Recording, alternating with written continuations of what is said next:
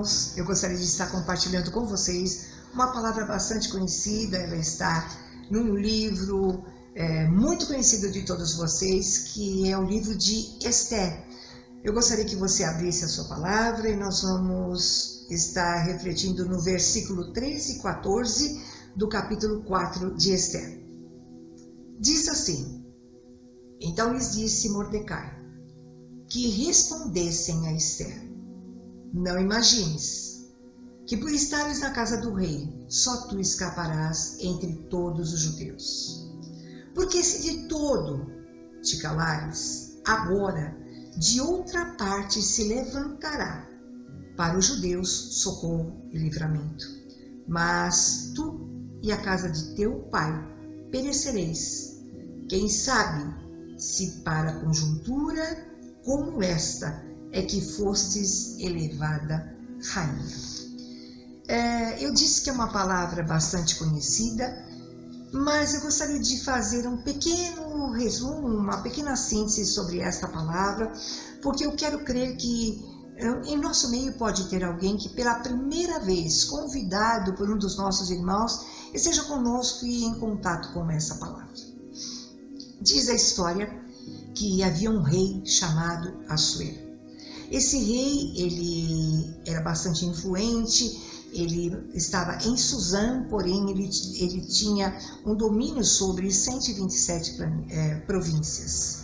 E casado, segundo a palavra, com uma rainha chamada Vasti, muito bonita, muito formosa. O rei diz que fez um banquete, um banquete que é, durou seis meses. E nesse banquete ele convidou pessoas influentes, pessoas é, do glamour, e aí o que, que ele faz? Esses seis meses ele começa a usar toda a sua riqueza, abre toda a sua riqueza e mostra a sua riqueza, expõe a sua riqueza. Nesse mesmo tempo, a rainha Vasti faz um banquete, também uma festa para as mulheres. Terminado esse período, novamente, muito festeiro, né? Ele vai e faz outro banquete, um banquete de sete dias. E diz que a palavra que ele já estava meio alegre, eles estavam já é, cheios de euforia por conta do vinho, ou seja, haviam já bebido bastante.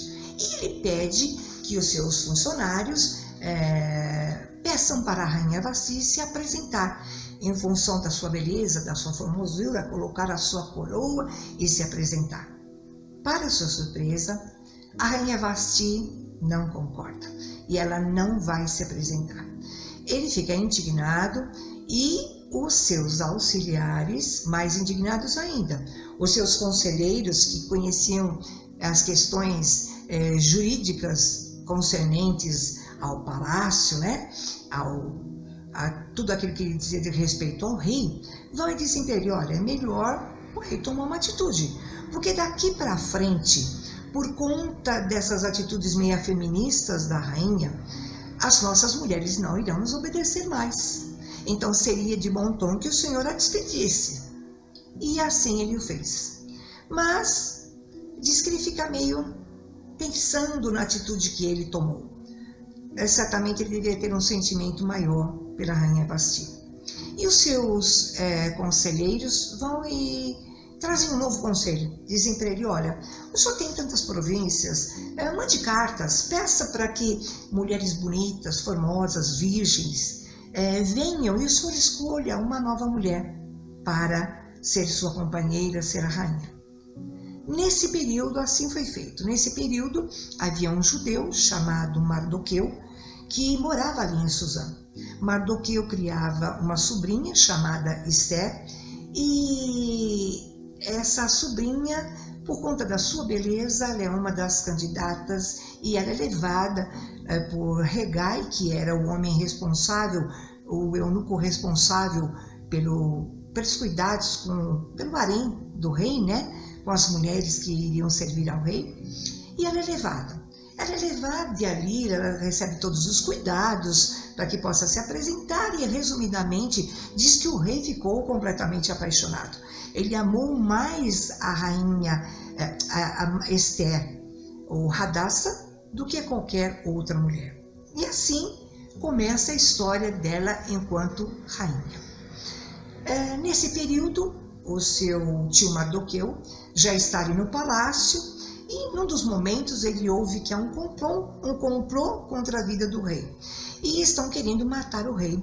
Ele toma conhecimento, ele faz com que isso chegue aos ouvidos da sua sobrinha, a sua sobrinha avisa o rei. Conclusão: as pessoas que planejaram morreram. E ele fica bem diante dos olhos do rei. Mas entra na história um primeiro-ministro, que é Amã. E o rei vai dizer assim para o povo: olha, quando, para os seus funcionários, quando Amã se apresentar, vocês se dobrem diante de Amã. Mas Mardoqueu não fazia isso. Ele não fazia. E de novo eles começam a questionar, mas ele não se dobra diante de Amã.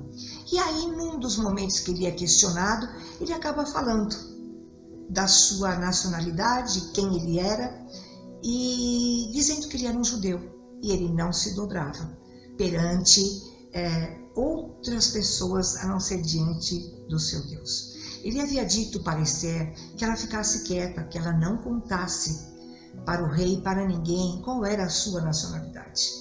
E assim foi feito. Mas Amã ficou tão indignado que ele vai e diz assim: Olha, encerrou a brincadeira, porque agora você vai morrer, Mardoqueu, e todos os judeus morrerão. Crianças, idosos, jovens, homens, mulheres, todos serão exterminados. Quando Mardoqueu toma conhecimento disso, ele entra no desespero, ele arranca sua roupa, ele cobre a cabeça com cinzas, é, veste um pano de saco, que era uma atitude de indignação, e começa a levantar um grande clamor. Nisto, é, a sua sobrinha toma conhecimento disso, e ela pega umas roupas e manda lá para o tio. Mas ele não aceitou. Ele não quis as roupas que a sobrinha mandou. E ele vai e manda dar um recado para sua sobrinha, dizendo o seguinte: Olha, Esther, é, vai lá para o centro do palácio e peça para o rei que tenha misericórdia dos judeus. Em outras palavras, dos nossos irmãos, eles perecerão. Tome uma atitude, vai falar com o rei. Para surpresa dele, qual foi a resposta dela? Eu. Todo mundo sabe que qualquer pessoa que se apresentar diante do rei sem que tenha sido chamado, mesmo que seja eu, morrerá. Em outras palavras, se eu fizer isto, eu morrerei. Gente, eu gostaria de fazer uma pergunta que eu já fiz há um tempo atrás. Por qual causa eu e você vivemos? Indo além, por qual causa nós morreríamos? É, tem uma palavra que está muito em alta, o tal do novo normal. O pastor William já pregou aqui, nós já ouvimos isso. É, você já ouviu noticiários, você já leu, você já viu live, já viu, você já ouviu isso. O que é esse novo normal? O que é esse tempo novo que eu prefiro essa palavra? Seria assim uma mudança radical de uma sociedade, de uma cultura, da economia, da vida financeira de uma sociedade, por conta de sobrevivência. Para sobrevivermos, precisamos de uma mudança radical e uma mudança que tudo leva a crer que não terá outra mudança, a não ser conviveremos com essa mudança daqui para frente. Nós é, ressignificamos os nossos valores, nós tivemos que nos adaptar é, a esse tempo novo, mudamos os nossos comportamentos, é, nos reconectamos com as nossas casas, as tais das casas que eram casas dormitórios, passamos a nos reconectar. Há pessoas que investem crendo que esse novo tempo trará muitas mudanças para o ser humano. Ele passará a se relacionar muito melhor com ele, ele passará a se relacionar melhor com o outro ser humano, ele passará a se relacionar melhor com o próprio planeta em compensação a outros que não acreditam que isso possa acontecer. Nós ouvimos, né? Não, a hora que passar tudo isso aqui, é, o ser humano volta a estaca zero. Naquele momento onde ele parou, mas olhando para o seu umbigo, para as suas necessidades, é, com uma dificuldade imensa de se condoer com o sofrimento do próximo, mais ligado em si mesmo. Então, assim, é, parece que alguns não acreditam que essa pandemia, esse tempo aqui, pode trazer algumas mudanças para cada um de nós. Tudo bem, agora você poderia estar perguntando o que, que isso tem a ver com o livro de Esther, o que, que isso tem a ver com a palavra que você está falando sobre Esther. Eu diria para vocês como eu comecei. Eu já ouvi, eu já preguei, eu já li, mas é, quando eu li esse versículo, é, algo me salientou os olhos, ligado a esse novo tempo. Diz que é, o dito popular e a ciência, elas caminham ali. E o dito popular diz assim que com tudo nós nos acostumamos. Imagine, só relembrando um pouquinho, quem era Esther. Judia, criada por um tio, uma menina que certamente foi criada numa vida simples, de escrava, é, ensinada a viver coisas básicas, lavar, passar, cozinhar, aquilo que qualquer menina judia deveria fazer. Ela não foi criada é, para viver é, dentro de um palácio, para viver com mordomias. Não, provavelmente ela foi criada de uma forma extremamente simples. Que mudança radical Esther passou? Que mudança radical! Basta nós lembrarmos a resposta dela para o seu tio é, Esther, os nossos irmãos estão sofrendo. Os nossos irmãos morrerão. Vai lá, fala com o rei, é, de alguma forma, faça alguma coisa. Eu, eu, me parece que por fração de segundos a, memória de Esther atraiu. Me parece que ela esqueceu da sua linhagem, que ela esqueceu da sua identidade, quem ela era. E agora eu, eu vou me submeter a morrer? Ah, espera um pouquinho. Eu vim é, de uma vida sofrida, eu não tive paz. É, os meus referenciais hum, primordiais, principais, morreram muito cedo é, me deixaram órfão. É, eu fui criada como escrava. Agora eu já estou no palácio. Agora eu já estou aqui dentro da minha vidinha normal, é, com banquetes, com boa comida. Não preciso fazer nada, dá para fazer a unha, dá para comer bem. Dá... Eu. Parece que por fração de segundos a sua memória traiu. Nós no início de todo esse, esse processo que nós passamos de pandemia, todos nós sofremos terrivelmente. Não creio que alguém não tenha sofrido por conta das grandes mudanças que nós tivemos que fazer, processar, adaptar. Foram dificílimas no início apavorados, com medos, tensos, é, imaginando a nossa vida financeira, se teríamos o que comer, não comer, emprego, não emprego, quantos e quantos questionamentos. Mas à medida que o tempo foi passando, foi difícil o home office?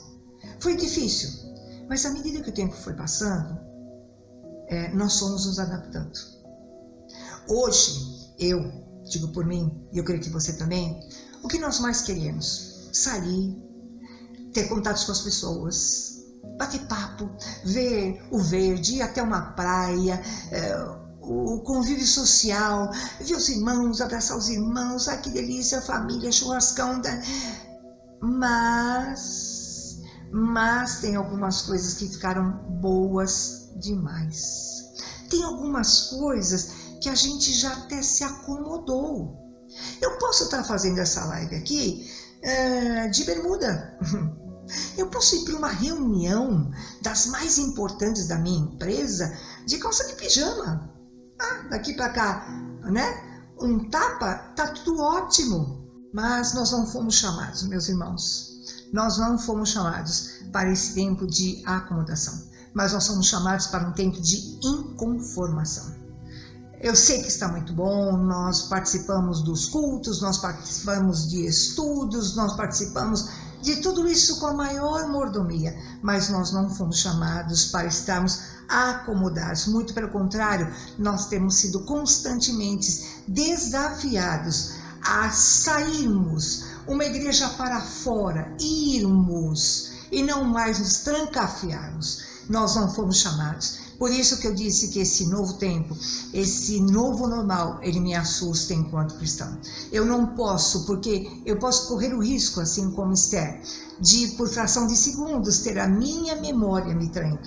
Mas eu não posso esquecer de uma palavra que está em Pedro, 1 Pedro 1,9, que diz assim: Vós sois raça eleita, nação santa, povo de propriedade exclusiva do Senhor a fim, tem uma fim, de proclamarmos as virtudes daquele que nos chamou das trevas para a sua maravilhosa luz. Não só eu tenho uma identidade, mas eu e você fomos comissionados. Há uma palavra em Mateus que diz assim, capítulo 28, versículo 18 até o 20, diz: Ide, fazei discípulos de todas as nações, a batizando-os em nome do Pai, do Filho e do Espírito Santo, ensinando-os a guardar todas as coisas e que eu vos tenho ordenado. E aí vem uma promessa: e eu estarei convosco todos os dias até a consumação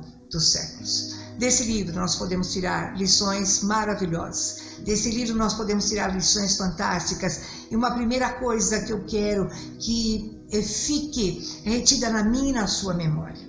Deus tem o controle soberano, absoluto em suas mãos sobre tudo que está relacionado à nossa vida e aos nossos dias. Eu vou repetir: Deus tem controle absoluto, soberano sobre todas as coisas que estão relacionadas à nossa vida e aos nossos dias. Assim como Esther, ela ficou numa situação super perplexa eu não sei se vou, se não vou, se for eu morro. É, por muitas vezes nós ficamos em situações extremamente complexas. Nós choramos, nós nos afligimos, nós nos angustiamos, nós clamamos, nós resmungamos, às vezes em situações extremamente complexas. Você precisa socorrer o seu irmão. Ai, mas eu estou em meio à pandemia, mas você tem que fazer alguma coisa, mas eu estou em meio à pandemia. E nós ficamos em situações perplexas demais. Assim como Esther, nós precisamos nos lembrar. Nós precisamos ter certeza absoluta que o poder de Deus e a sua soberania, o seu controle continuam em ação. Ele continua atuando, independente de qualquer coisa. Nós precisamos trazer à nossa memória: os tempos mudaram. Diz que é um novo tempo, um novo normal, mas o Senhor que nós servimos, ele não mudou. Ele continua é, sendo o mesmo ontem, hoje e sempre ele será o mesmo. Não se acomode Esther, não se acomode, carne. Não, pelo contrário, seja um agente de transformação nesse tempo. Seja um agente, coloque-se à disposição do Senhor como um agente de transformação. Algo que é extremamente importante nós guardarmos nesse momento. Nós, quem sabe, fomos chamados para esse tempo com certeza absoluta. Por que não fomos chamados em 2013? Por que não fomos chamados em 2040? Mas fomos chamados em 2020 para atravessarmos um tempo tão difícil de pandemia? Porque para esse tempo nós fomos chamados. Mordecai sabia disso. Como um bom judeu, ele vai e ele não tinha dúvidas. Ele pede para sua sobrinha, mas ele não tinha a menor dúvida mesmo com a indignação da resposta da sua sobrinha, ele não tinha dúvida que jamais o Senhor Deus deixaria que o seu povo fosse exterminado da face da terra. Muito pelo contrário, ele poderia morrer, ela poderia morrer, mas certamente o Senhor Deus levantaria alguém para salvá-los. Mordecai foi alguém usado pelo Senhor para trazer a memória de Esther, a sua identidade, para trazer a memória quem ela era. Assim nós precisamos ser esses instrumentos, muitas vezes para lembrar os nossos próprios irmãos, outros nos lembrarem, quando por fração de segundo a nossa memória nos traz. Há uma palavra em Lucas, capítulo 19, versículo 40, e diz assim: Jesus respondeu: Asseguro-vos que se eles se calarem, as próprias pedras clamarão. Não se cale, Carmen. Não perca o foco, Carmen. Quem sabe foi para esta hora que você foi chamada.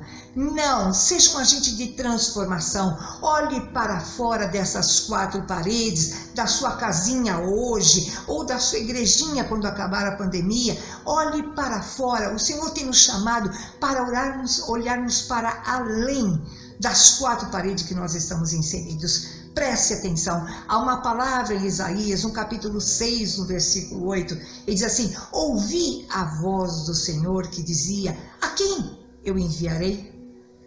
E quem há de ir por nós? Disse eu: Envia-me a mim, eis-me aqui. Quando a nossa memória nos trai, quando a nossa memória nos trai, nós precisamos nos lembrar que mesmo nesse novo tempo, eu disse que o Senhor é soberano, Ele tem controle absoluto sobre as nossas vidas e sobre o tempo e sobre absolutamente todas as coisas. Eu disse que Ele era e que Ele é e que Ele há de ser sempre Senhor absoluto. Eu disse sim, mas esse novo tempo é um tempo de oportunidades. Esse novo tempo nos dá a oportunidade que pode ser única de sermos esses agentes de transformação. E eu gostaria de lembrar, gostaria que isso ficasse na minha e na sua memória. A soberania do Senhor. Ela deve nos fazer cristãos ativos. Como assim? Vou repetir e quero encerrar com isso. A soberania do Senhor deve nos fazer cristãos ativos a ponto de irmos à presença dele e suplicarmos, mesmo conscientes de que ele é soberano e que ele não precisa de mim, ele não precisa de você para mudar completamente a história pós-pandemia ou agora nesse período.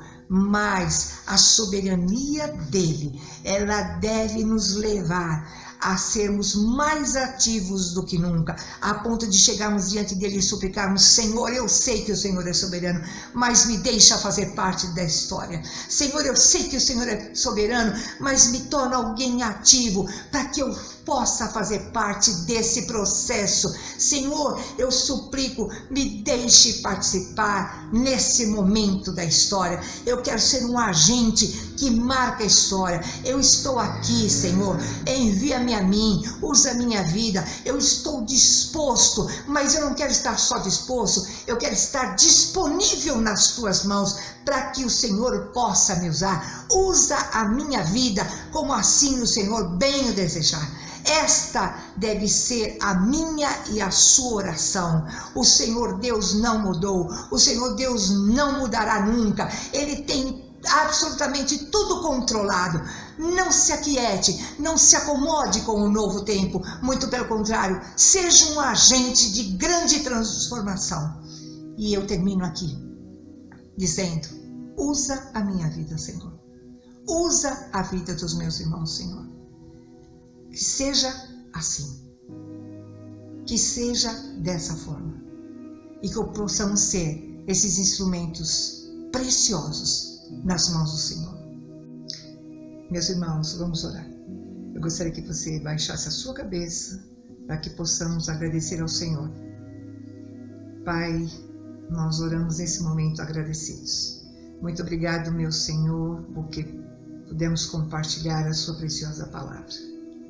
Muito obrigado, porque sabemos que através dela o Senhor falou conosco, nos trazendo a memória que temos uma identidade, nos trazendo a memória de que somos comissionados, que não podemos é, estar estagnados, que não podemos estar, Senhor Deus, acomodados, mas que esse é um tempo onde o Senhor tem nos desafiado de uma forma constante a olharmos para a forma de uma forma constante a sairmos da área da acomodação e buscarmos, Senhor Deus, nos dispormos como instrumentos nas tuas mãos para que possamos ser aqueles agentes de transformação usados pelo Senhor.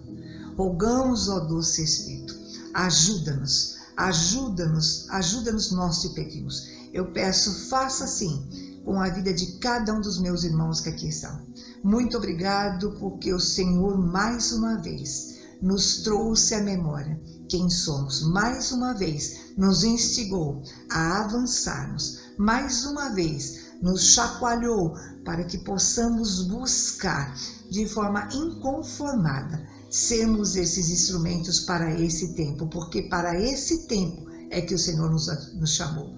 Que seja assim, meu Senhor Deus. Em nome de Jesus nós oramos. Amém.